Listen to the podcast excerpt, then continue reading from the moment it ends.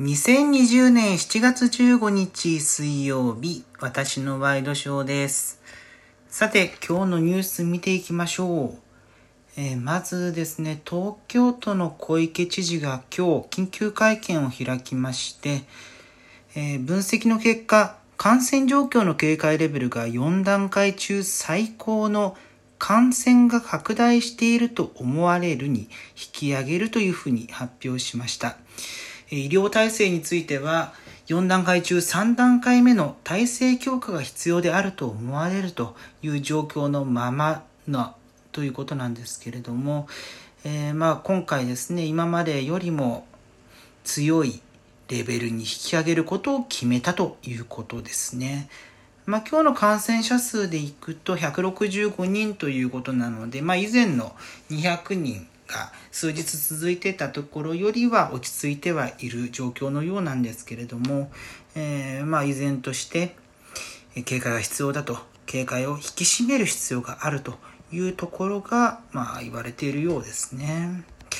あとですね、まあ、今日で、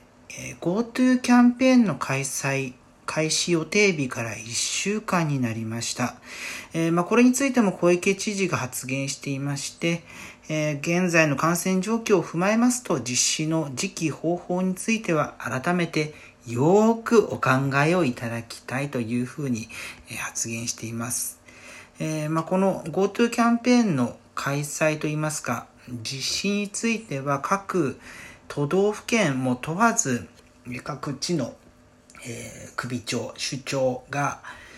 えーやめる、やめるというか、このタイミングで行わない方がいいというようなことを発言していまして、えでも一方で政府としては、ま、予定通りの開催というところを前提に動いているので、えそうしたところこれからどうなるのかと、ま、東京が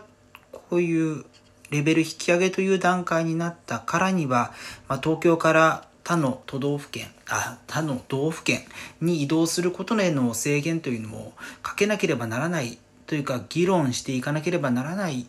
ことになってくると思うので、その結論が1週間以内に出るのかというところも注目が集まってくるかなというふうに思います。まあ、GoTo キャンペーンは野党も結構ね、こう批判をしているわけなんですけれども、その一方で、野党の再編論議が再びこのタイミングで上がっています。え今日ですね、立憲民主党の福山幹事長、国民民主党の平野幹事長が、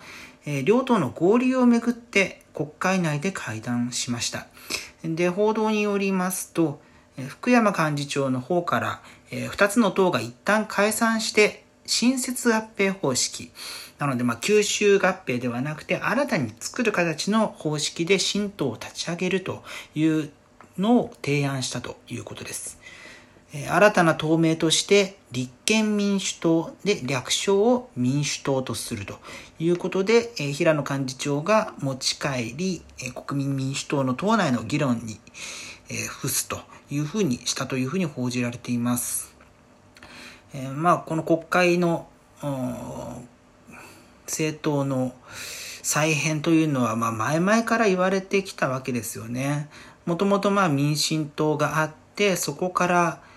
えー希望の党を小池さんが立ち上げた時に、衆院の民進党の人たちがそこに合流したと、合流することになったんですけれども、まあ当時の判断、えー小池代表ですか、の判断として、えー自分の描いた国家観と合わない人は排除するという発言をした結果、えーまあ、いわゆるリベラルの方々が、えー希望の党への合流を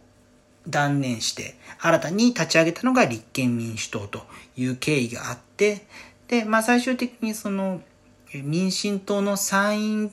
の人たちもガッチャンコする形で生まれたのが現在の国民民主党なわけなんですけれども、まあそうした立ち上げの経緯があったりするわけですが、まあそこからしばらく日々が、えー経ったということもあって、ここ、今年に入ってからですか、結構議論されていて、そこに、まあ、社民党も含めた3党の合流みたいなことも言われてきたわけなんですが、まあコロナの前あたりで、えー国民民主党の方から玉木代表の発言などによりますと、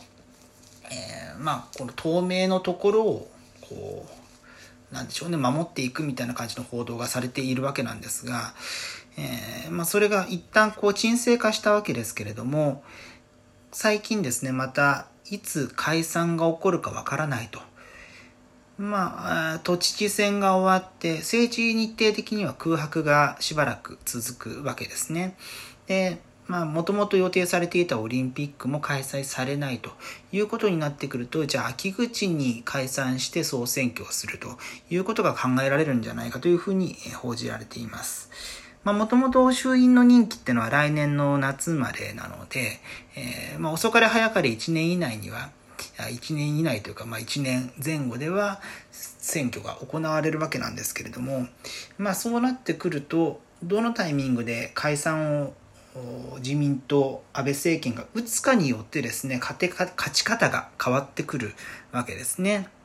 で、まあ現状のタイミングでやると勝つというふうに、もし自民が踏んだのであれば、そこで選択するわけなんですが、というところで結構政党の再編論争みたいなことが言われてきてはいるわけですけれども、ただ一方でこのタイミングで合流の話をするというのがどこまで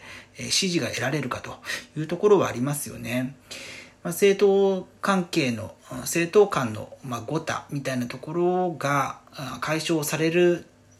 のはいいことだとは思うんですけれども、まあ野党としても本当にコロナ対策に専念した方がいいという考え方ももちろんあるでしょうから、えそうしたところで今この話をする必要があるのかっていうような議論は、え上がってきてしかるべきなのかなというふうに思います。えま、そうしたところもこれから注目されていくでしょうね。